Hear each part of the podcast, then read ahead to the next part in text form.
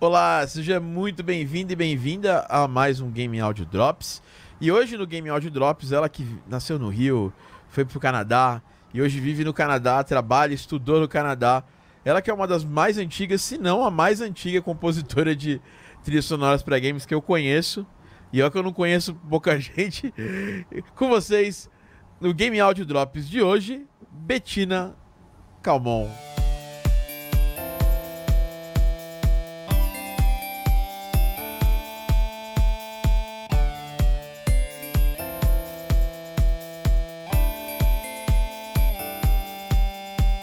Seja muito bem-vinda, Betina. Olá, obrigado pelo convite. Saudade de você. Oh, saudades gigantes. A B é uma das grandes amigas que eu tenho nessa área e que, pô, a gente já, a gente já, já foi em muitos eventos, já foi em GDC juntos, já foi em, já Não. palestrou no Rio e sei lá, fez, fizemos vários, foram vários rolês, né, de, de, é. De game dev, né, B? Seja muito bem-vindo aqui ao Game Audio Drop, seu podcast, sua pílula de áudio para games. Estamos voltando aqui a ser semanais. É... Para quem não está acompanhando, para quem está escutando a gente no Spotify e tudo mais, a gente, de certa forma, também é... Ah, tá... tem um outro podcast, o Game Music Cast, que é um podcast mais menos sazonal do que esse. Ele acontece às vezes, eu gravo os áudios e boto no, no Spotify e tudo mais.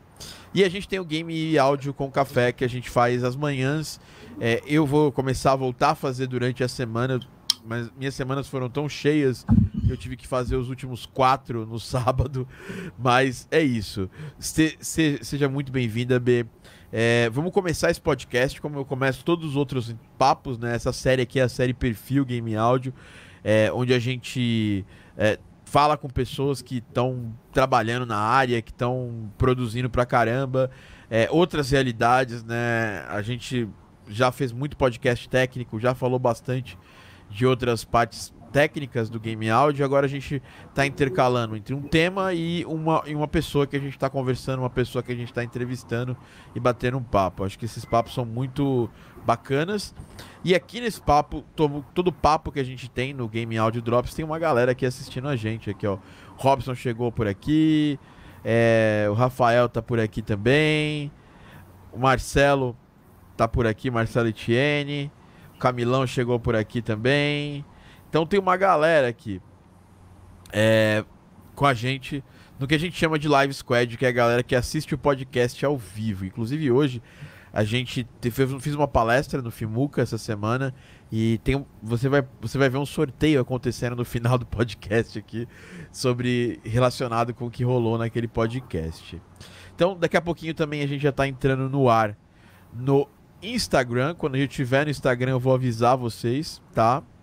É, que a gente tá ao vivo no Instagram. Mas para começar, começo de tudo, né, Betina? Como é que surgiu essa vontade de trabalhar com trilhas sonoras para jogos? Você trabalhou com TV um tempinho e aí voltou a para estudar com jogos e hoje tá voltou a trabalhar assim de forma mais é, sequencial, né, de forma mais é, focada em jogos. Como é que surgiu essa ideia? Como é que surgiu? Você tem algum histórico de gamer e tudo mais? Conta pra gente. É, então, na verdade, eu não jogava muito, eu só joguei, tipo, quando era criança, eu jogava Mario, Donkey Kong, é, mas eu não era gamer. Mas eu já era, é, já tocava, já tinha banda, então eu gostava de música como tipo banda é um, é um mercado complicado e você depende de várias pessoas para criar, é, para entrar no mercado, né? Eu pensei que tipo composição seria mais fácil nesse sentido de tipo fazer sozinha, produzir. Aí eu comecei a aprender a tipo ter o meu home studio. Então comecei a entender de gravação, mixagem, e aí eu fui começando a querer produzir minhas músicas. E aí nisso eu entendi que tipo eu gostava muito de fazer aquilo, que tipo eu tinha muitas ideias, sabe? Então, tipo, o game foi uma coisa por acaso, assim. Tipo, eu lembro que o meu irmão falou para mim, ah, é, você sabia que o mercado de games tem muito músico e tal? Aí eu, tipo, sério? Acho que isso foi em 2012. Aí eu comecei a pesquisar sobre isso, aí teve. Acho que você participou, Thiago, daquele Game Music Brasil, era isso, né? Que. É, nesse, no, no, Game Music Brasil que eu, que eu participei, acho que você não participou, mas quando eu fui jurado do Game Music Brasil, você participou, que eu lembro de ter assistido o seu vídeo. É, foi minha primeira tentativa do tipo, tinham dois vídeos de jogos e eu tinha que fazer a música, você tinha que fazer a música do trailer, né? Então aí foi minha primeira tentativa. Ah, eu fiz, assim, não ficou, ah, nossa, que música, mas sabe, eu consegui fazer. Então, isso para mim foi tipo, ah, eu consigo é, fazer isso. Então, tipo, vou tentar entrar nessa área. Consegui um primeiro freela e fui indo, sabe? Bem legal, Betina, bem legal esses seus. Eu, eu vi então sua primeira, seu primeiro trabalho de, de, de videogames, né? Que foi o, o trabalho para o Game Music Brasil, que a gente teve lá o do jogo Thorin e também a gente teve do. Taekwondo. Taekwondo também. Foi muito legal esse. esse, esse eu, eu fui jurado, eu e o Nino, na ocasião. Né, que é o Nino da banda Mega Driver, tá até hoje aí nativa, uma das principais bandas de videogame music do mundo. E, pô, e, e aí como é que foram os seus primeiros projetos, assim? Primeiro, a gente tem uma questão é, bem clara que o mercado da música é um mercado machista pra caramba, tem uma porrada de, de cara.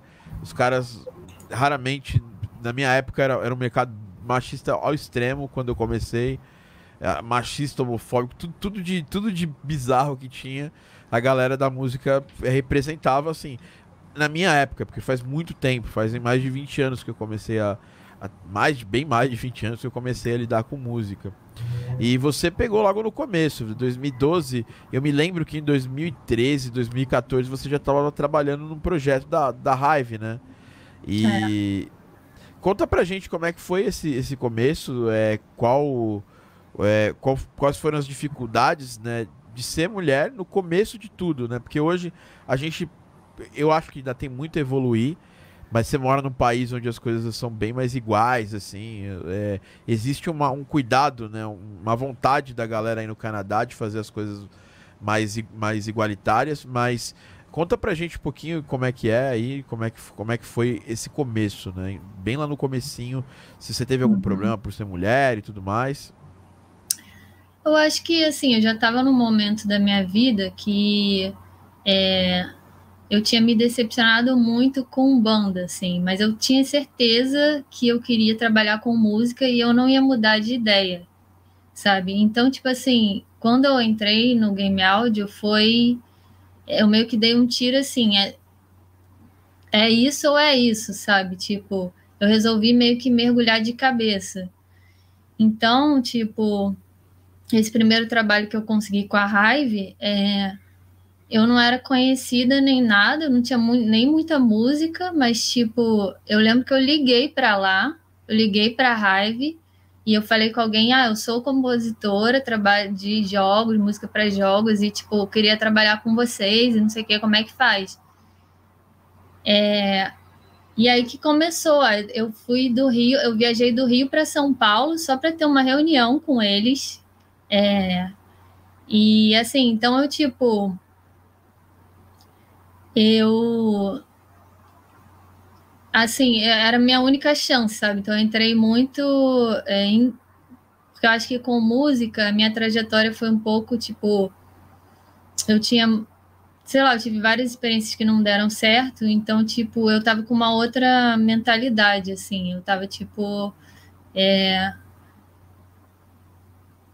não sei, muito afim de conseguir aquilo, então eu fiz todas essas coisas, liguei, falei que eu trabalhava com jogos e corri atrás mesmo, né? Então aí que as coisas começaram a acontecer, sabe? Mas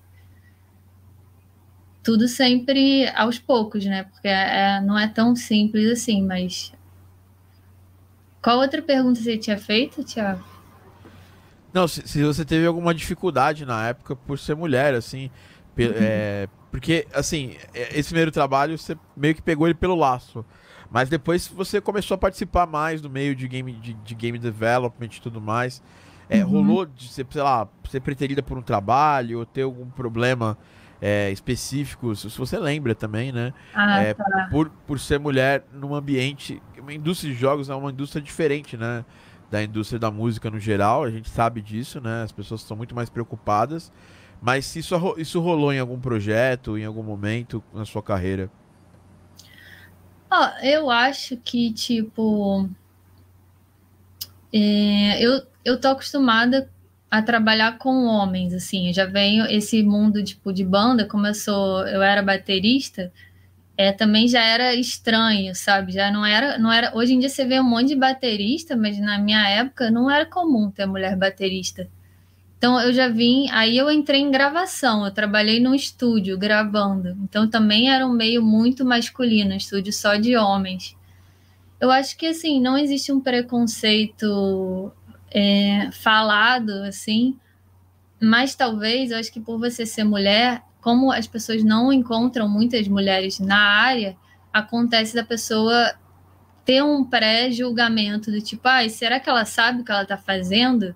Então parece que você sendo mulher, você tem que. As pessoas têm que conhecer o seu trabalho antes é, de te chamarem para elas terem certeza que você sabe fazer. E talvez se eu entrar numa competição com um homem, eu sinto que primeiro o primeiro olhar assim superficialmente a pessoa pode achar que por você ser mulher você não é daquele meio assim, mas só porque não é comum, entende?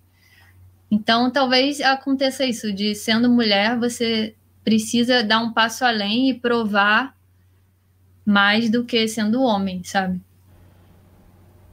É, isso, isso é uma coisa que ficou muito claro várias vezes que a gente interagiu é, no passado e, e, e, até você ir para o Canadá. Realmente, eu, eu, eu convivo diariamente né, com, com, com mulheres é, né, da indústria principalmente com a Dani, né? A gente trabalha junto na Game Audio Academy, trabalha junto no estúdio, né? Ela, ela trabalha, ela faz praticamente tudo de áudio com a gente, né? desde música, efeitos sonoros. No projeto ela tá fazendo música, no outro tá fazendo efeitos sonoros, no outro ela tá fazendo é, tá fazendo implementação. E eu sinto que foi uma dificuldade no começo de gente chegar assim para mim e falar, pô, mas ela faz ela faz isso tudo. Uhum. Eu, senti, eu senti nessa, nessa pergunta um pouquinho de, de preconceito, assim. E aí, em, si, em, em, seguida, eu pô, falei, ela faz tudo e faz muito melhor do que, do que muita gente. é, você me conhece, sabe que eu sou, eu sou meio bocudo, já, já quase falei, faz melhor que você, porra. É, brincadeira, não falei assim, mas eu, eu quase falei. Então, é, eu, eu sinto isso aí, Vamos fazer uma pausa no papo. É, vocês podem mandar perguntas, a gente vai, vai, vai pegar no final para responder pelo menos umas 10, 11 perguntas de vocês que estão assistindo ao vivo, a galera do Live Squad. Mas vamos dar uma olhada num dos jogos que você trabalhou, né? É, eu separei aqui o Dog Dirty. Dog Dirty vai sair para vai sair para PS4, né? Ou saiu já. E é. também para Nintendo Switch e Xbox One, né? É, inclusive tá com uma, uma publisher bem interessante, que é a Soidescos, né? Que é, Sodesco. Eu sempre, sempre. Eu sempre confundo o nome dela com aquele, com aquele Sodex.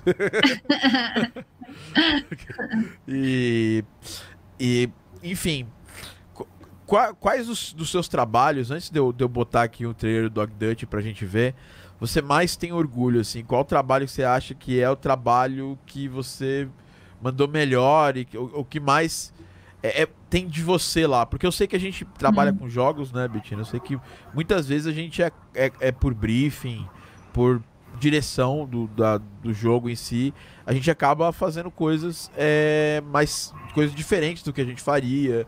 É, porque no final nós somos operários dos jogos, né? nós, nós, nós, uhum. nós vivemos para servir os jogos.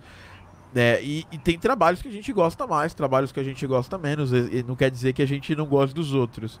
Mas se tem algum trabalho que, sabe, te, que te representa mais, se você puder falar pra gente. Algum que é. venha à sua memória e tudo mais. Uhum. Nossa, a pergunta é, eu acho que é difícil, porque eu fiz muitos jogos pequenos, assim, então. É... Ó, um jogo que eu tenho muito carinho, que é um jogo que não é conhecido e que eu acho que pouca gente jogou, e eu já fiz ele há, um, há uns anos atrás, foi o My Own Little Planet, porque eu acho que é uma trilha que tem muita minha cara, assim. E, tipo, hoje em dia, ouvindo, faz, sei lá, uns quatro anos que eu já fiz, eu penso, nossa, isso aqui eu faria diferente, essa mixagem não tá tão boa, não sei o quê. Mas, tipo, é, apesar dessas coisas técnicas, né, eu acho que o estilo, assim, é, ficou, é bem marcante e até hoje eu recebo mensagem, nossa, essa trilha é muito boa, não sei o quê, e aí eu, eu acho isso legal. Mas dos trabalhos recentes, talvez o Dog Duty eu também eu curti muito fazer e acho que tem a minha pegada, assim. Eu queria ter mergulhado mais na implementação, porque eu não fiz a implementação, então acho que podia ter ficado melhor nesse sentido, mas eu curto a pegada, assim. Muito bom, Betina. Vamos, vamos tocar aqui, né? Vamos, eu até já ter separado aqui o My Only Little Penalty. Eu lembro, eu, uma das suas trilhas que eu, são as minhas preferidas também. É, apesar de fazer tempo, se eu pego um trabalho que eu fiz há quatro é. anos atrás e escuto hoje, eu acho que todo mundo, acho que todo mundo que trabalha com música e vai nosso trabalho primeiro, não tem esse negócio, eu tô pronto agora. A partir de agora eu não vou aprender mais nada, não vou mudar mais nada no meu estilo de trabalho. Isso não acontece, pelo menos comigo e com a maioria das pessoas que eu conheço. A gente tá sempre trabalhando para melhorar, sempre trabalhando para ter um nível melhor de som, de composição, de, de estética musical e servir o jogo melhor. Então, eu também, se eu olhar para trás para quatro anos, tem uma porrada de coisa que eu fiz que eu tenho orgulho, mas que eu não faria igual hoje em dia. E, e vamos escutar primeiro o trailer do Dog Dirty e depois a gente vai para o trailer do My Own Little Planet. Se você que está escutando o podcast, você vai só escutar a música, só vai escutar o trailer, mas tudo bem. Se você quiser ver os jogos, entra aqui no YouTube é, e assiste esse podcast, beleza? Então vamos lá. Primeiro nós vamos para o trailer do Dog Dirty.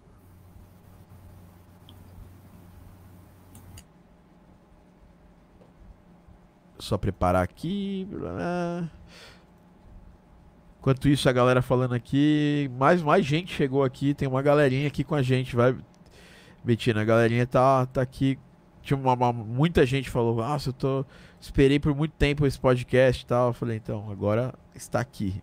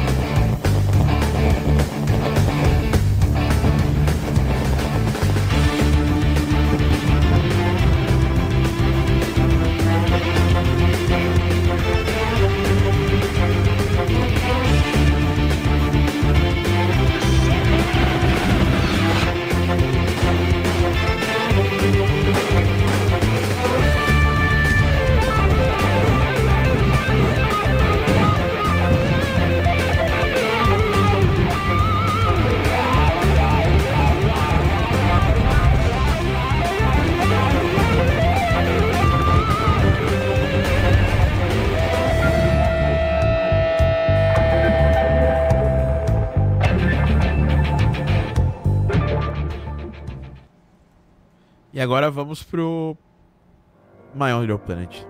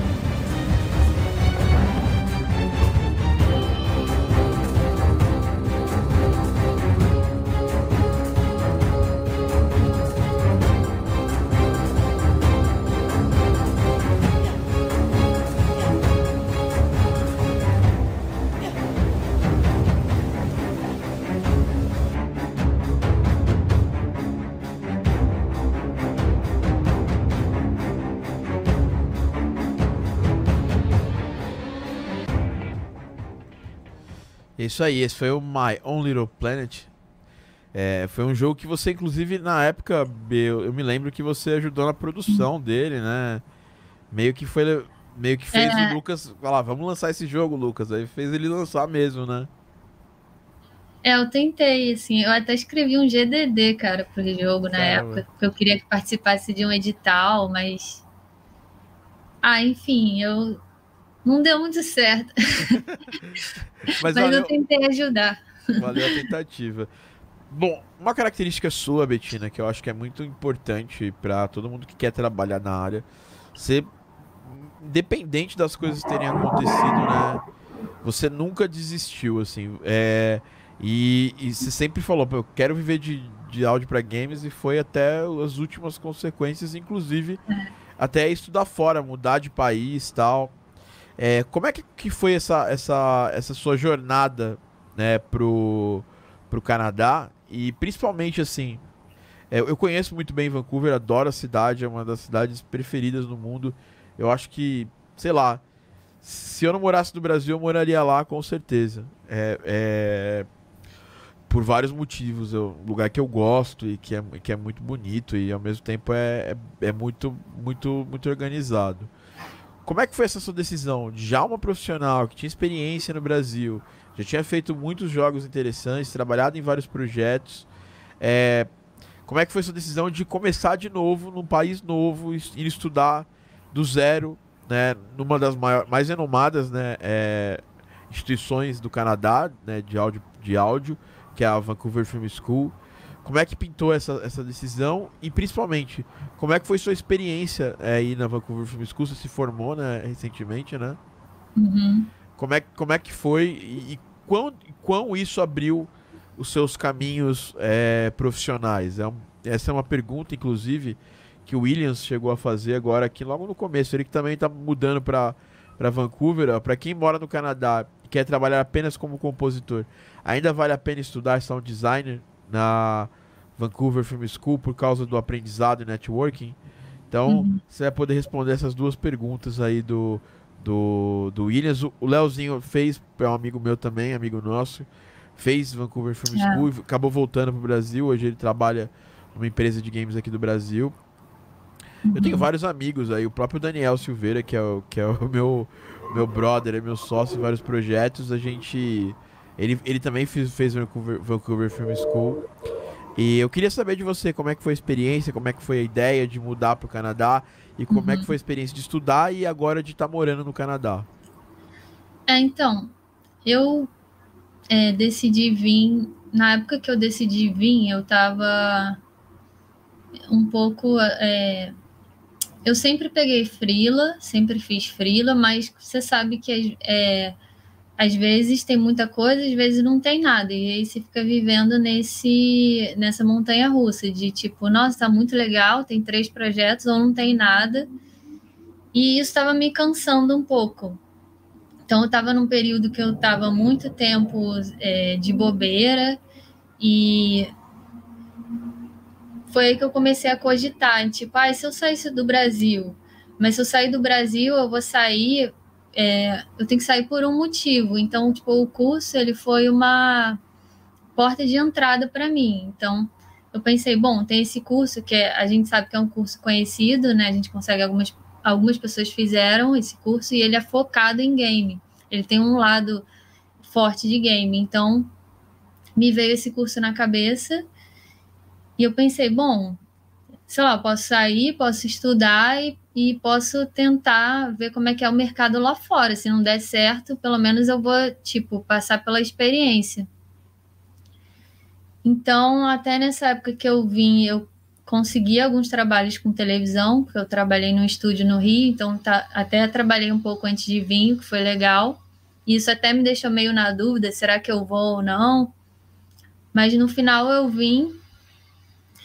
E eu acho que é aquela coisa, por mais que no curso eu não. Tem muita gente que está aprendendo tudo do zero no curso. Aliás, a maioria das pessoas da minha sala estava tendo primeiro contato com o áudio ali. É, no meu caso, eu não vou dizer que tipo você precisa desse curso para o conhecimento, mas me acrescentou muita coisa, porque eu acho que é aquela coisa, a gente vai, a gente aprende para sempre, a gente sempre está aprendendo coisa nova, e quando você já tem uma cabeça já, tipo, que você já passou por experiências, eu acho que você absorve o conhecimento até de uma forma diferente, e eu, eu aproveitei o curso nesse sentido, tipo, às vezes os detalhes, assim, para mim, que faziam a diferença no, no que eu aprendi. Então, eu acho que o curso vale a pena no sentido do conhecimento, mas eu não diria a essencial. Eu podia ter vindo estudar em outro curso, mas é, tentado ficar aqui também. Mas o lado do network, eu acho que sim, você vai conhecer muita gente no curso que pode vir a te ajudar no futuro. Então, é, vale a pena, eu acho que vale a pena pelo conhecimento e pelo network. Mas aí tem a questão do uma questão mais técnica que eu não sei se você quer que eu entre, que é a questão do visto de trabalho, porque esse, isso é o principal para você trabalhar fora do Brasil, tipo aqui no Canadá, sabe? Eu acho que vale a pena porque é, é exatamente um, um dos motivos que vários, vários amigos falam, falam para mim, ah, eu quero ir porque eu, eu quero ir uma, uma ida só. E, e, eu vou jogar todo o meu dinheiro nesse curso. E eu falo, calma, a VFS é até, sei lá, um ano atrás, que foi a última vez que eu, que eu, que eu consultei sobre, ela não, não dá o, o Post-Graduation Work Permit que te permite ficar trabalhando no Canadá, entendeu? Inclusive na época do Daniel, ainda dava um ano de Post-Graduation. Agora não dá mais, que é college. Tem alguns colleges que dão ainda, acho que no BCIT ainda dá, eu não me lembro. Isso. Não vou, vou, vou, falar de cabeça. E, os, e faculdade, né? A, a Universidade of British Columbia, se for fazer um mestrado, tipo o CDM que o Daniel fez, ele acabou ficando no Canadá por causa do CDM, né? E ele, uhum. muitas pessoas que eu conheço. É, então é meio complicado isso, né? O, ainda continua do mesmo jeito, né, Betina? O, a VFS, né? É, então, eu diria assim, a forma mais é, fácil de migrar para o Canadá é pelo estudo. É, Concordo. Mas a VFS, ela é uma faculdade privada, então hoje em dia ela não dá o work permit. Então, digamos assim, eu acabei de estudar agora em junho. O meu visto de estudante vai até setembro, 30 de setembro. Então, tipo, se eu não arranjar um trabalho até, até esse período que me patrocine para ficar aqui, digamos, patrocine, que, a pessoa, que o empregador invista em mim para ele para ficar aqui, eu não tenho o que fazer, você vai embora. Então, muita gente emenda num segundo curso para pegar, porque tem cursos que dão visto de trabalho, então você tem que pensar muito bem nisso. Se você vier para VFS, você não vai pegar o visto de trabalho, então você tem que ter uma outra estratégia, entende? Exatamente. E aí aí você ainda tem ainda uma, mais uma tentativa, que é você tentar a nominação pela, pela província, né? É, como é que eu sei disso é. tanto? É porque eu, é. eu, já, eu, já, eu já estudei é, muito isso, porque eu, eu, eu já. Eu, eu, até pouco tempo atrás, é, e agora tá meio, meio parado isso, mas eu tava num processo de, de, num processo de migração, né? É, iniciado, acho que o mesmo que o Maurício, que é nosso amigo aí, que inclusive ele tá aqui no chat, ó, deu um oi pra é, gente aqui, ó. O do Maurício, ah, self-employment. É, tá. que é, o, que, é, que é a categoria arte self-employed, né, que é o, o, do, o do mal. E e além disso, o Daniel, ele, ele não conseguiu, é, depois do Post-Graduation Work Permit, ele, ele deu entrada pela, pelo, pelo, pela província, né? E ainda tem esse processo da província e, e tem muita gente que consegue, tem gente que não consegue. Tem amigos meus que, que fizeram VFS e conseguiram pela, pelo, pela província, e tem amigos meus que fizeram VFS que não conseguiram. Eu acho que depende é. muito, ainda tem essa opção. Você vai. Você já sabe como é que você vai fazer. Eu sei que você agora tá, tá trabalhando com o pessoal, né? É, que tá em Toronto agora, né? Eu acho que o pessoal da, da Behold, não sei se você tá com o Freela ou se tá, tá uhum. full time lá com eles. É, mas essa é uma outra forma também, né? Se você conseguir alguém que, te, que seja seu sponsor, e eu acho que pra Behold faz todo sentido ter você aí, porque você já tá no Canadá, é muito mais fácil. Para uma empresa que acabou de mudar do Canadá, não ter que fazer mais um processo de mudança de uma outra pessoa para para cá, ainda mais agora que a gente nem pode entrar no Canadá, provavelmente. É, só é. quem tem visto quem tem visto ativo aí é, mas tu, tipo, não dá para entrar com visto de turista no Canadá agora, né? É. Durante a pandemia. Pelo menos eu, é o que eu tinha sido informado há pouco tempo. Eu não sei nem se quem está no processo pode entrar também, porque eu acho que tá todo mundo meio preso aí. Como é que ficou sua situação? Você, ganhou mais algum uhum. tempo porque, por causa da pandemia? O que, que rolou? Esse, nesse sentido eu não, eu, não, eu não pesquisei muito. Então, eu. É na verdade, a, foi estranho porque começou o Covid no meio, no final do meu curso, eu estava no tipo no penúltimo período do curso quando começou o Covid.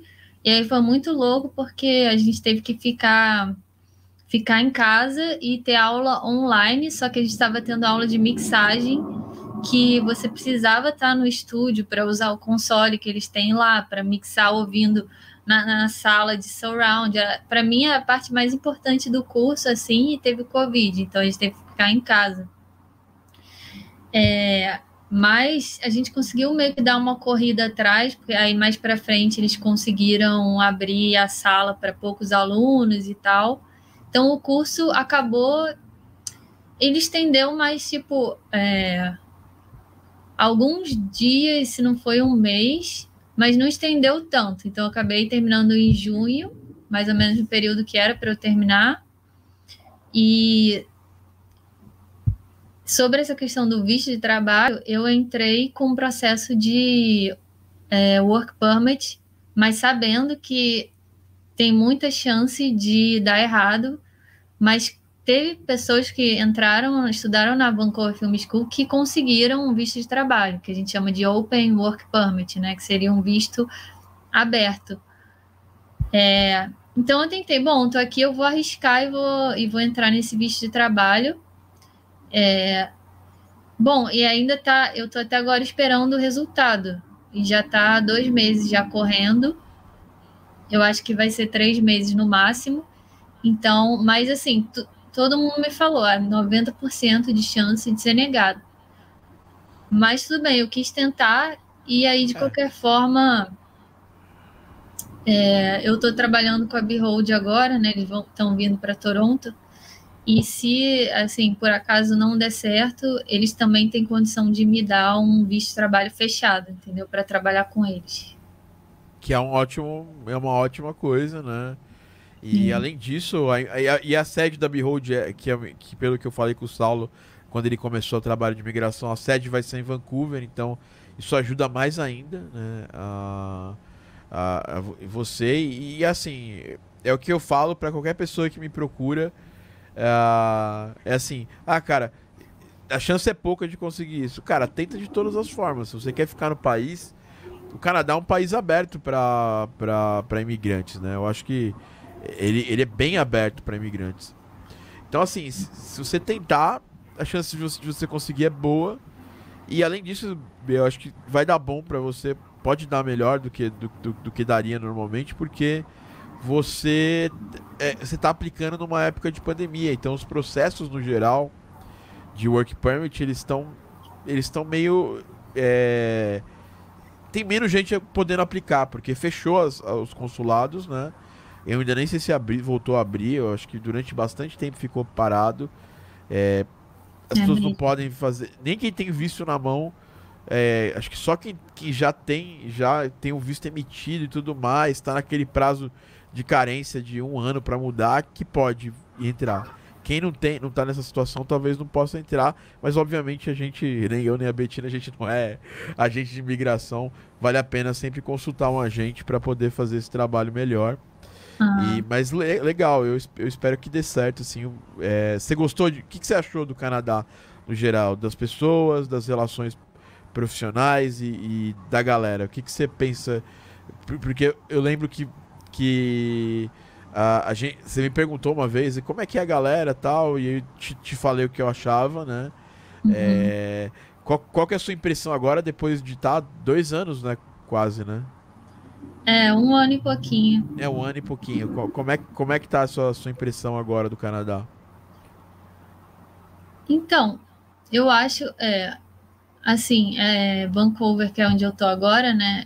A cidade é muito boa, tem muito imigrante, então você não se sente outsider aqui, digamos, porque tem gente de todo lugar do mundo, então, tipo, se o seu inglês não tá tão bom, não tem problema, porque tá todo mundo meio que tentando.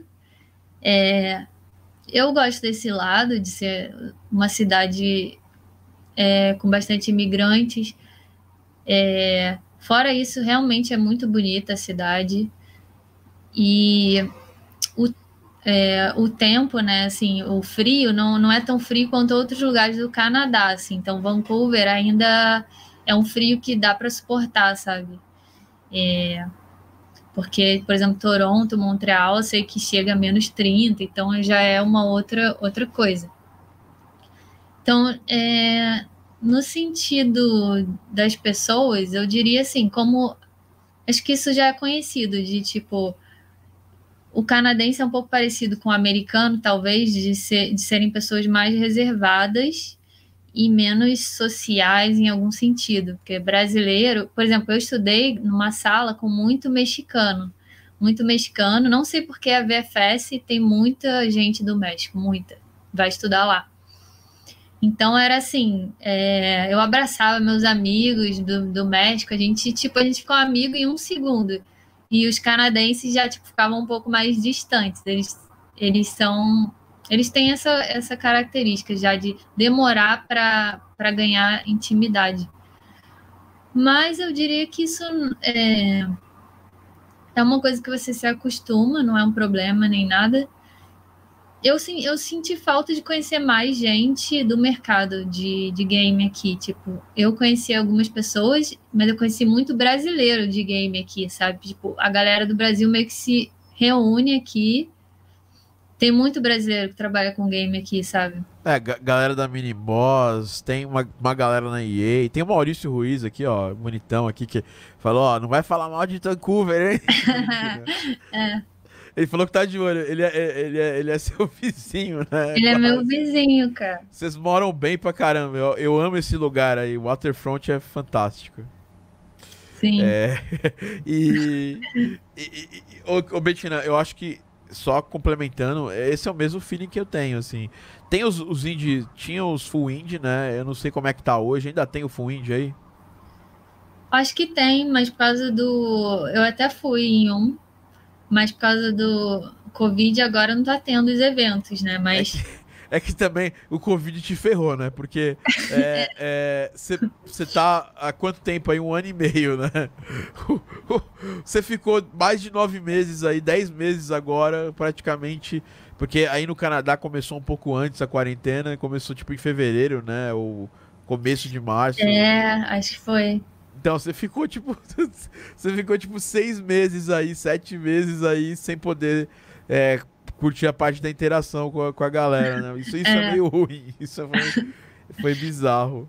É, mas eu tenho a mesma impressão que você, assim, é, eles são muito educados, acho que o Canadá é o país das pessoas que eu que no mundo que eu, que eu, que eu, que eu visitei que as pessoas são mais educadas mas também, por outro lado, são, é o país onde as pessoas, para você ficar amigo das pessoas, canadense, é mais difícil. Tanto que nosso ciclo de amizade aí no Canadá são brasileiros, venezuelanos, mexicanos. Uhum. e aí tem acho que um.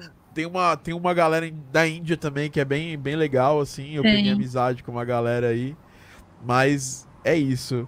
Legal. Então, e quais são os seus planos para o futuro, B? Você ficar por aí, voltar para o Brasil é, se não der certo, ou ir para um algum outro país, ficar para a Europa, os Estados Unidos, sei lá.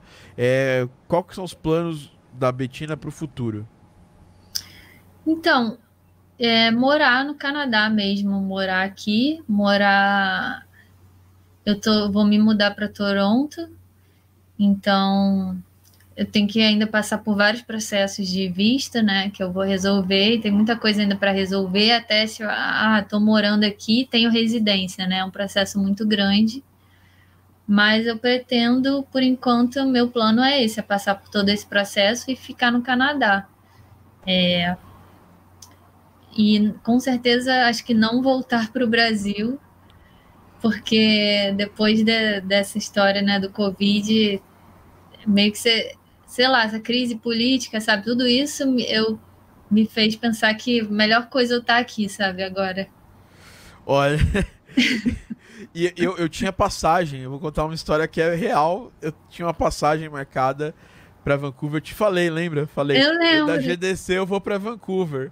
E, e, eu ia ficar um mês e meio aí, dois meses. E eu desmarquei a viagem nos 49 do segundo tempo. Quando já não dava para ir mais para os Estados Unidos, eu tava pensando seriamente em ir para Vancouver só, sabe, usar a passagem que eu tinha para ir só para Vancouver e acabei não indo. Se eu, se eu tivesse ido, eu nem sei, talvez eu ainda estaria aí com vocês. minha namorada minha família não iam gostar muito disso, mas é, eu ia estaria aí com vocês aí. E, e, e, provavelmente, e aí tá, o Covid tá bem, bem mais tranquilo, né? Agora a galera é, tem poucos casos e, e eu é. sinto que, que aí é, o pessoal se conscientizou melhor e as coisas aconteceram melhor. É um plano legal, Betina. A gente pode talvez realmente se encontrar nos próximos anos aí. Porque eu tenho meu plano também de, de, de morar no Canadá. Tava só querendo deixar minha vida um pouco mais tranquila aqui para poder fazer isso aí. E agora que o Daniel mudou, né, para um lugar que é bem mais fácil de fazer migração, que é Banff. Onde ele né? tá? Ele tá em Banff, não. Ele tá em Halifax, né, no Nova Scotia. Ah, uhum. e, e, e assim, se não for por Vancouver, Betina, eu tenho certeza que se você realmente quer ficar no Canadá, você vai conseguir por, por, uma, por alguma outra província.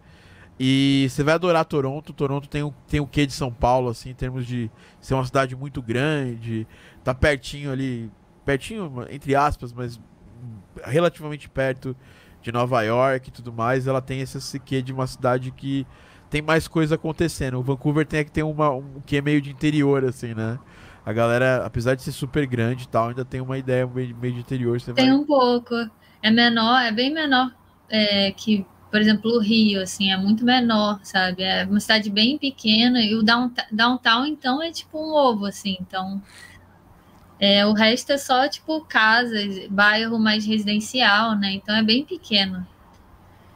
Eu diria até se você é uma pessoa que você gosta de night, sair para bar, não sei o quê, não é a cidade, porque tudo fecha cedo. Tudo fecha cedo, é. você tá sentindo falta, né? Que você gostava de show e, e a night aí é mais, é mais minguada. Meia-noite a galera já tá começando a sentir sono já e ir pra cama. É. Bom, Betina, queria agora falar né, é, com você sobre uh, que o Maurício discordou, não mesmo. Ele acha ah. que, a, que a Night tá bombando. não mesmo. o Maurício, Maurício, que vai em todas as baladas. É... Maurício é baladeiro nível um milhão, cara. É um baladeiro do de pijama. Do ah, tá. Não, ele concorda, ele tá é, concordando. É. Aqui é mais uma cidade de dia do que de, do que de natureza. Isso é verdade. É... Eu senti falta do Maurício aqui. Eu, é que ele, esse horário ele tá no crunch lá. É, super queria chamar ele. Ele Bom, concordou, né? Bom, vamos lá. É, é, eu queria saber, é, e é uma, uma, dúvida que todo mundo tem. A gente, é, nós amamos equipamentos e, e down e, e plugins e tal. Conta pra gente um pouquinho como é que tá seu setup de produção atualmente e quais são os seus softwares preferidos aí de, de produção? Qual o seu middleware que você usa mais aí nos projetos tal? Conta pra gente um pouquinho aí da sua da parte técnica, das coisas que você usa, tipo, ó, qual é o meu DAW, qual o DAW que eu uso, qual hoje eu uso Windows, usa Mac, é, qual a minha uhum. controladora que não sai aqui, eu tô vendo uma controladora daqui, já até reconheço qual é, mas pode falar também qual a controladora que você curte e, e assim, quais quais plugins você mais usa para fazer produção tal, seus, seus, so, seus synths, seus bancos orquestrais e tudo mais.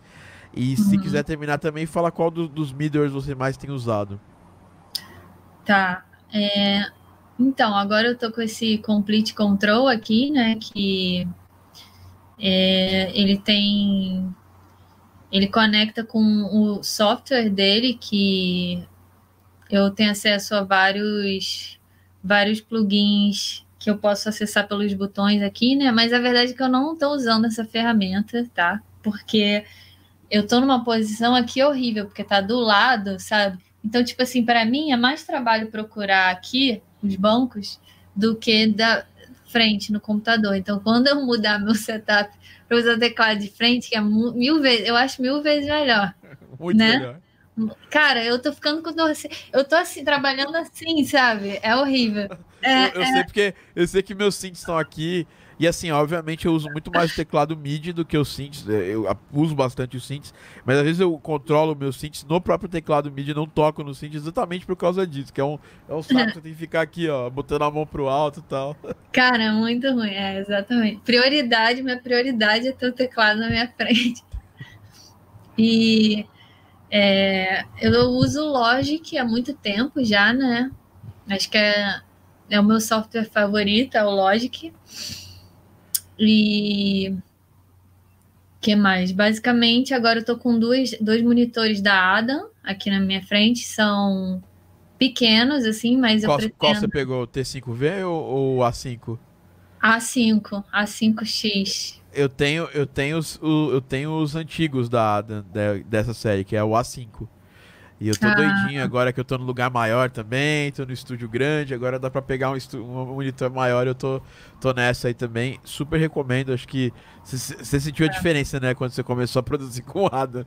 Pra mim abriu um mar novo, assim, sabe? Parece que eu tava produzindo. Eu, eu adorava meus outros monitores, nada contra KRK e tudo mais, mas quando eu comecei a produzir com Adam mudou bastante.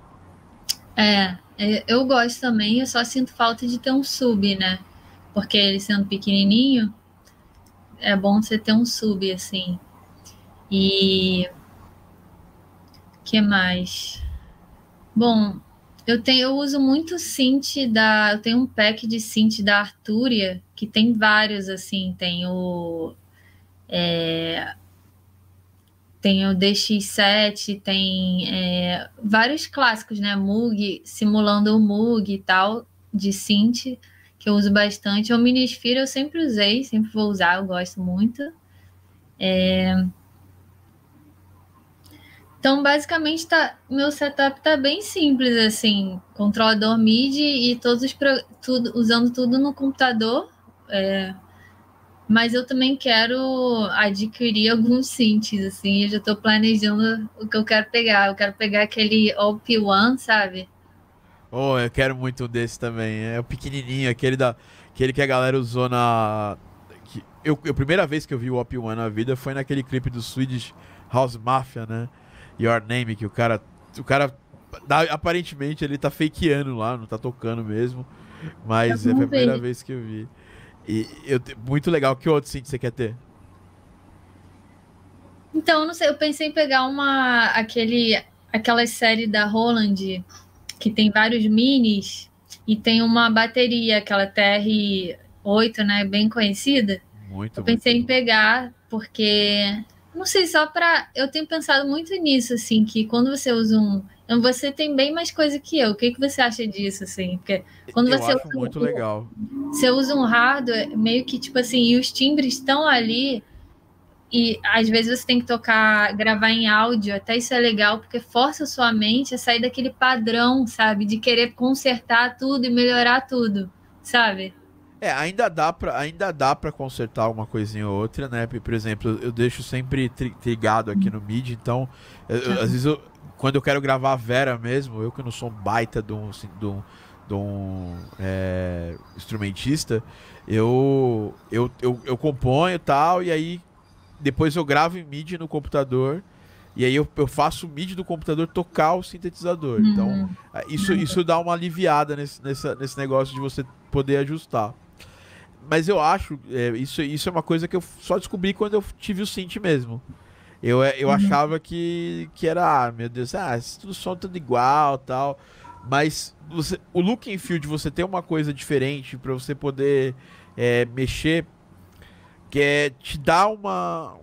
Não sei, é uma quebra de, de, de. A gente tá tão acostumado a fazer de outro jeito que quando a gente costuma, começa a fazer desse jeito, é. a gente abre novas, novas possibilidades. E não é questão só do som. O som é, de um synth antigo, principalmente, ele é ele, ele, ele é um pouquinho diferente. Você tem a questão de toda a parte do tempo passou, ele não é tão perfeito igual os algoritmos que estão lá dentro de um VST. Mas eu, eu sinto que, você, que a gente tem uma, uma possibilidade é, tátil na coisa, assim, sabe? De, por exemplo, eu quero usar o Moog numa música minha, eu tenho que entender como é que eu vou pensar para usar o Moog naquela música. E, e, uhum. e, isso, só de você parar para pensar isso, é diferente de você trabalhar com, por exemplo, um VST. Então eu recomendo que é. você que é, que é da bateria, pô, eu, eu super quero aqui. Eu tenho espacinho aqui se reservado na minha, na minha parede aqui para eu ter um, um, TR, um TR-909, TR-808, essas drum machines clássicas, né?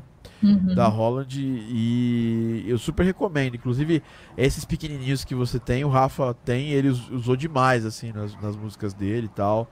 Eu tô até querendo, como ele tá usando menos, eu tô até querendo convencer o Rafa a vender pra mim esse. Porque já me vendeu uma porrada de coisa aqui, então eu quero que Maneiro. ele venda mais. Que aí ele, ele, ele, ele, não tem mais espaço lá no estúdio dele, então ele me vende pra ele poder comprar outras coisas. Falando em sintetizador, é o Patrick aqui, ó. Analógica é vida. vida. Aliás, inclusive, Betina, não sei se é sua mãe ou alguma parente sua, deu um oi aqui, ó, Solange, ó. Minha mãe, minha mãe. Oi, mãe. Um abraço. Não sei se ela tá aí ainda, mas. É. Um abraço para você, Solange. Bom, B, é, papo excelente. Que, que você anda jogando é, atualmente? Among Us, mas tá todo mundo jogando, né? É, é. o clássico. Mas eu tô jogando Hades agora. Cara, Sabe? eu tô pra pegar esse jogo da, da Super Giant, né? É. Porque eu sou muito fã do Darren Corb, muito, assim. Eu acho que as trilhas dois, dele, para mim, é, é um estilo que me atrai muito, assim. Então, é, eu tô jogando para ver como é que o fio da música, sabe? Só que é, tô sofrendo, porque eu morro de um minuto eu morro e volto pro começo, mas, tipo, eu tô querendo jogar mais para entender. Eu já gostei muito da trilha, como funciona, assim, a trilha no jogo, sabe? É, é, que é ah. muito legal. O Darren, é, eu sou muito fã dele, sou fã da pessoa do Darren. Pessoa fantástica, assim, muita gente boa.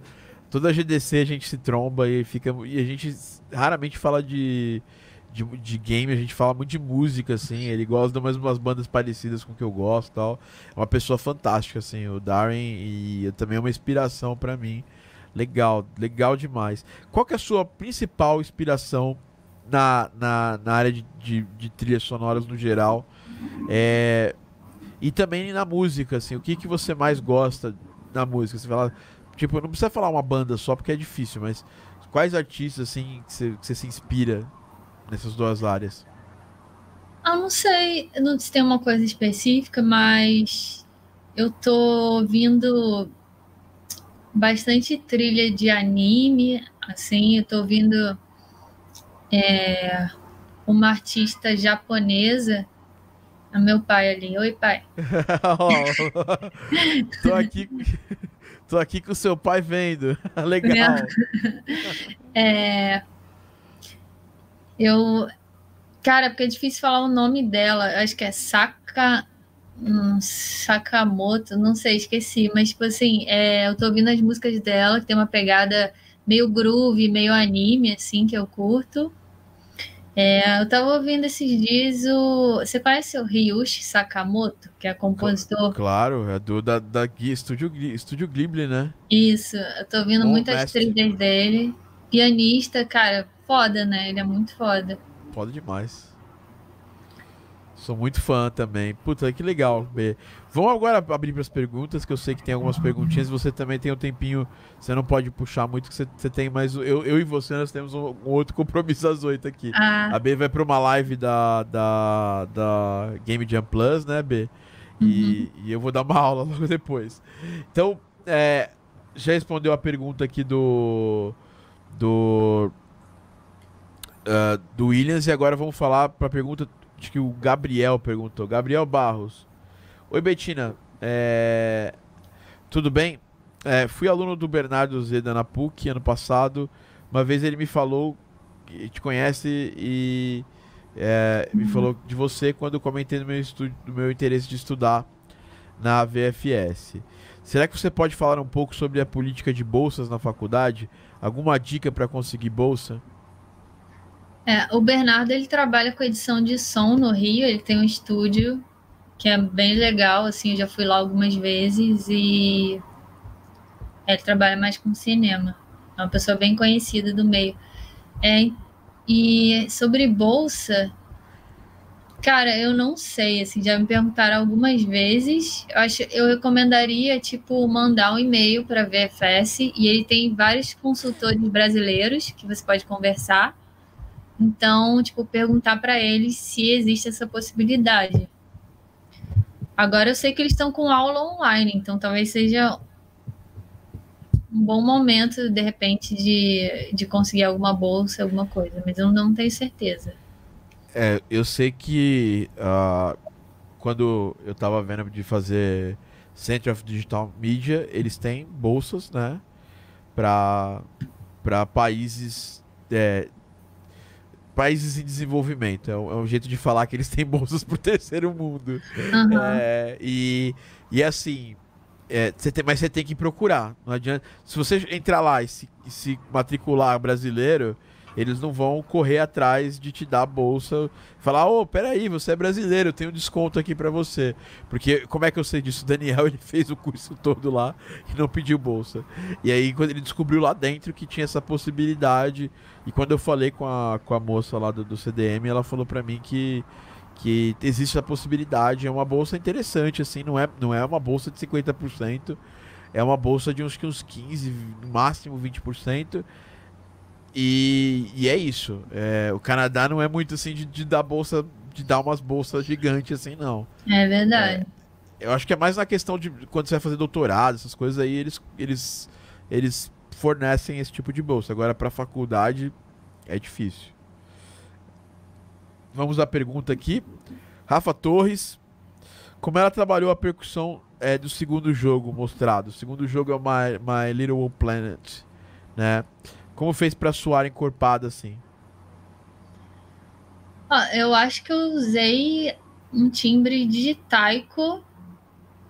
É, se eu não me engano, da 8 Dio. Eu gosto muito do Damage, sabe, Thiago? Esse. Gosto. O, o, o damage do. Veio com, veio com o complete, né? Vem com o complete. É, eu tenho aqui, já usei, inclusive. Ele é, é, que, é que assim, hoje em dia, hoje em dia eu uso menos porque ele virou uma, um negócio meio. Na época que você usou, ah, tava, pô, era, era novidade nessa época. Mas hoje em dia já é uma coisa já meio. Já, já usamos bastante ele, mas ele é bem bom. É bem bom, eu gosto. É. Ah, eu diria para você gravar vários layers é, diferentes. É, e testar qual que funciona melhor para sua música, né? Porque nem sempre e... vai funcionar o mesmo. E bateria eletrônica é dinâmica, né? Velocity, é, tentar, tentar humanizar um pouco. É, se, se é uma bateria que você quer que soe mais, mais orgânica, tentar fazer com que não bata 100% lá na cabeça do tempo, puxar um pouquinho para lá, um pouquinho para cá. É porque, por melhor que seja o baterista, é, acho que talvez até o Newport ele não tocava exatamente em cima da cabeça. É até porque isso é. tem, isso tem o um nome, se chama swing. Quando você é. tem downs, o Ableton tem isso. Você tem a opção de criar. De, de criar swing. De, de criar o swing né, da, da bateria. Então, essas dicas são interessantes, excelente. O Damage é bem, é bem bacana. Eu, eu, eu ainda uso ele às vezes. Uhum. É... Chegou mais uma pergunta. Whitley Braga. Ah, quais estilos você pretende ainda estudar melhor? Provavelmente estilo musical. Hum, cara, eu não tenho um estilo que eu quero estudar. Eu meio que depende do projeto que eu tô. Eu mergulho meio que é, naquela vibe. Eu começo a ouvir coisas que são parecidas com o estilo do projeto em si. E falar, ah, essa música eu acho que eu vejo tocando esse projeto, o que combina. Eu começo a tentar ouvir muito aquilo para minha cabeça ficar naquele mood, né, naquela vibe.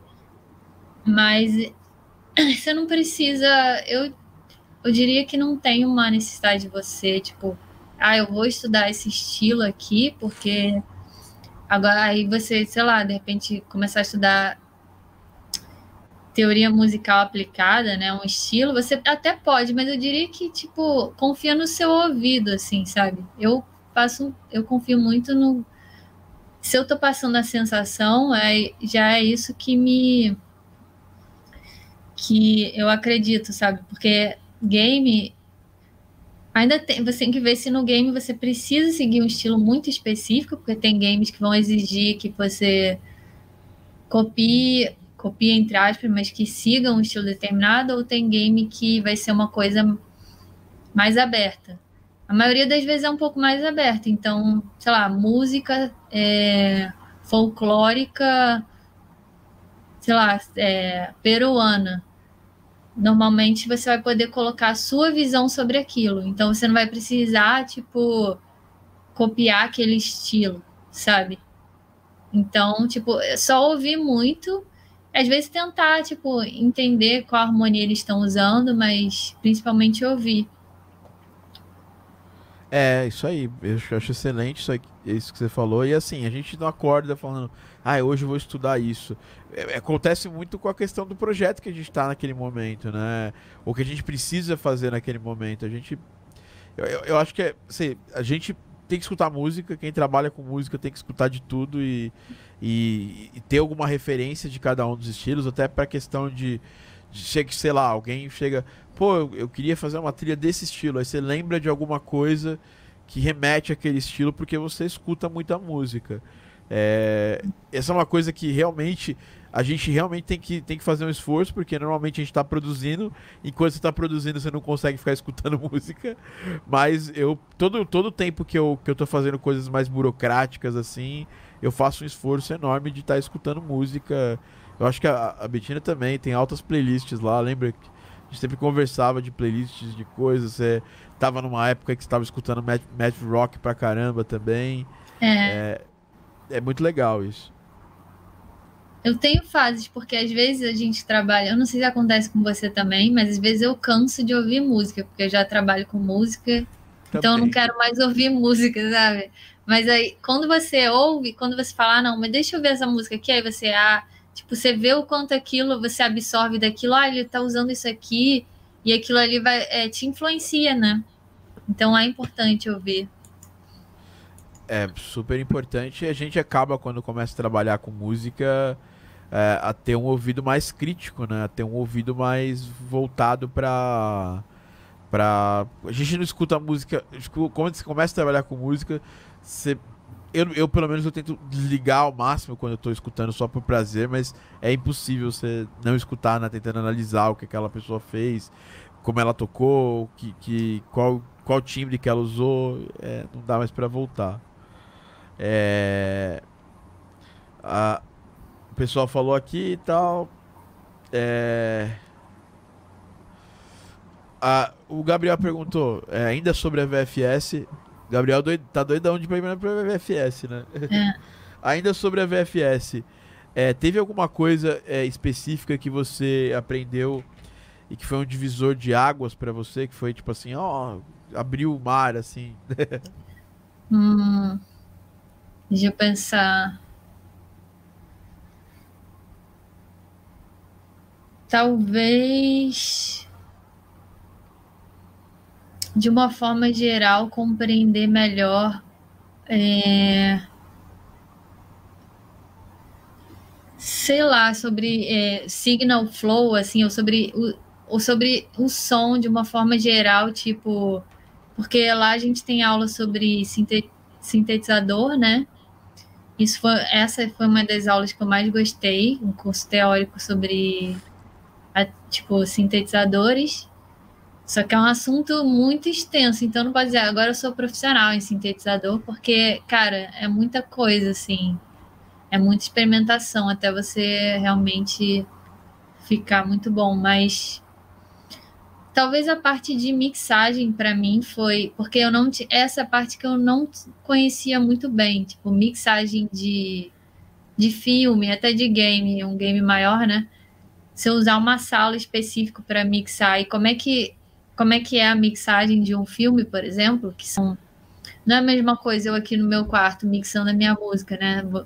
Três pessoas juntas numa sala de cinema, mix, um mixando diálogo, outro mixando música, outro mixando efeitos, ao mesmo tempo numa passada só, né? Assim, digamos. Acho que essa experiência que mais me acrescentou de ser uma coisa que eu não sabia, que eu não conhecia muito, que eu achei muito legal, sabe? É, síntese é uma coisa que qualquer pessoa que faz músicas deveria estudar.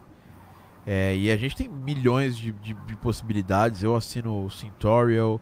Dentro do meu curso mesmo eu falo de síntese e vou cada vez mais falar, porque eu acho que é uma coisa bem importante, assim, pra gente. É, pra gente poder ter mais opção de criar. Porque quando você trabalha com presets, é legal, não é, não é um problema trabalhar com presets. Mas você abrir, você, você pagar, sei lá, 70, é, 80 dólares, 120 dólares no sintetizador e aí você só usar ele para preset, você meio que tá, tá é, usando uma Ferrari para ir, ir, comprar pão, sabe? é, meio, meio, é meio que para isso, assim. Daria para você usar muito melhor. E, e, e, o estudo da, da síntese é bem, é bem importante. Falando em síntese, ó, o Camilo aqui, ó. Sintetizador é vida. O Camilo é o nosso uhum. mago do síntese aí. Ele que. Meu consultor de vida aqui para sintetizadores. Eu sempre. Antes de fazer uma compra de um synth, eu sempre mando mando mensagem para ele falo: E aí, você acha que vale a pena comprar outros, outros Synth Lord aqui ó, também? Sintetizador é vida 2. então é isso. É, bom, estamos aqui finalizando o nosso podcast com a Betina. B, muito obrigado pela presença. Você fantástica, como sempre. Sempre um papo muito legal. E eu, eu tava com saudade de falar com você. Acho que a última vez que a gente conversou foi no Big do ano passado. Assim, é, é mais, com mais tempo, né? É, porque o dia a dia é corrido pra caramba. E, e obrigado pela presença. Para as pessoas é, te, te encontrarem, quais são as suas redes sociais? É, é, é a hora da, das pessoas seguirem a Betina nas redes tudo mais. Quais são as redes, B?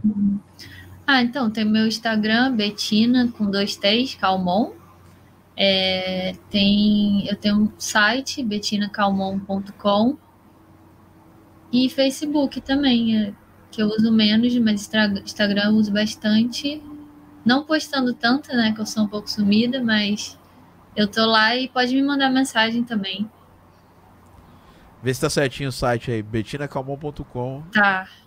Vai lá, agora você vê, a gente tá. Tá, tá profissa, né? É, tá profissa, então visitem lá o site da B, tá? É, é, ela é fantástica. Eu. Eu. É uma, é uma pessoa que a gente fala muito menos do que deveria, mas é, eu entendo que o dia a dia nosso, o meu dia a dia principalmente é cruel. é, é, mas a gente tá aqui. E, e, é isso, pessoal. Pessoal, estamos aqui finalizando o podcast. B, tá liberado. Eu sei que você tem um outro compromisso. É, eu ainda vou. Vai, vai rolar um sorteio aqui nesse podcast ainda. É, da galera que tava no, no último, na, minha última palestra. Se você quiser, tá super liberada. Muito obrigado pela presença, B. É, sigam ela e quero que você participe mais vezes. Sempre vai ter algum outro assunto pra gente falar. Eu quero fazer um podcast esse ano ainda só com Minas e você, obviamente, vai ser uma delas. Então é só me gritar, tá? É, você já apareceu no meu canal uma outra vez, né? Uma outra vez, acho que é, quando a gente foi pra. Estava lá, em, foi pra GDC e depois teve, teve também. É, teve um vídeo que eu fiz sobre as mulheres que, que brasileiras que faziam áudio para games que eu, que eu era fã e eu, citei seu, eu super citei seu nome. É, quero você mais vezes aqui com a gente, tá, B? Tá bom, brigadão e bem maneiro o trabalho que você faz. Acho ah, Obrigado, B. Então é isso, pessoal. Essa foi a Betina. A gente não acabou ainda o podcast porque tem o nosso sorteio lá da última vez. B, eu sei que você tem que você tem compromisso. Se você quiser ficar pro sorteio, não tem problema, mas a gente vai. Acho que eu vou ainda. É, tem essa é. outra live. Então, então beleza, tá. B. Um Valeu, abraço, gente. obrigado. Obrigada. Beijo. Tchau, tchau. Então é isso, galera. Ainda não acabou o podcast. Pra galera que tava na minha última palestra lá, a gente rolou um post muito louco, né? Onde eu pedi pra galera. É, falei que ia, que ia sortear um, plugin, né?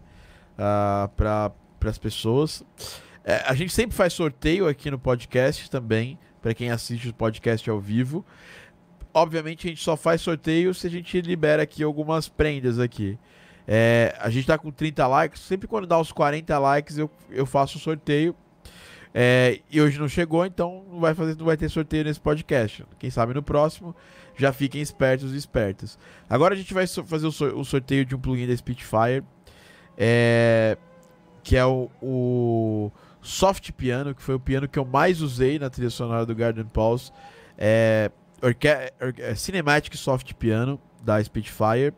E para quem comentou naquele post da palestra, que foi o post que rolou essa semana, eu tô até com a tela aberta aqui, eu vou fazer o compartilhamento da tela para mostrar para vocês qual foi o post. E assim, obviamente tinha, tinha uma senha e a senha é só para quem estava na palestra. É, eu quis dar um presente para a galera que estava na palestra naquele momento, tá? Então uma galera comentou aqui, a gente vai, eu vou, vou, eu vou contar aqui a quantidade de comentários que teve. A gente teve 17 comentários.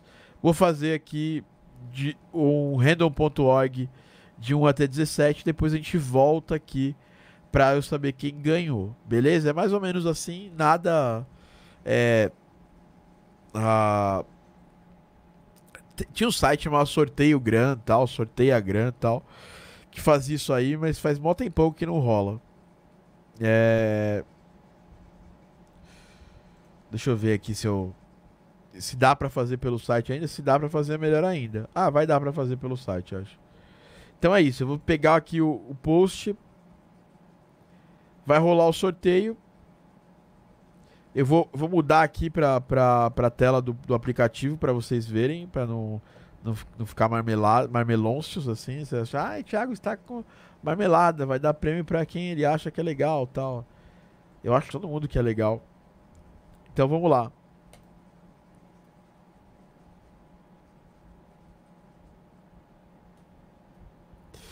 Dani Silveira, arroba Dani Silveira. A parte da aula que mais me ajudou foi sobre portfólio e seu conselho de vida de não ser chata nenhuma pessoa esquisita quando conversar com game dev. Game Audio Fimuca, eu no Fimuca, usou as duas hashtags arroba underline Dani underline Silveira. Você ganhou o plugin, tá? Eu vou aqui, ó. É nós vamos te mandar. Eu vou, vou mandar aqui pro, pra minha equipe aqui. E a gente vai entrar em contato com você pra fazer o sorteio. Pra te, te mandar o plugin aí depois, tá? Demora uns diazinhos, é, eu compro direto com a Spitfire, a galera é meio. Tem alguns procedimentos lá para vender pra, em quantidade plugin. É, mas creio que até o final, até, sei lá, até o dia 20 desse mês o plugin tá contigo.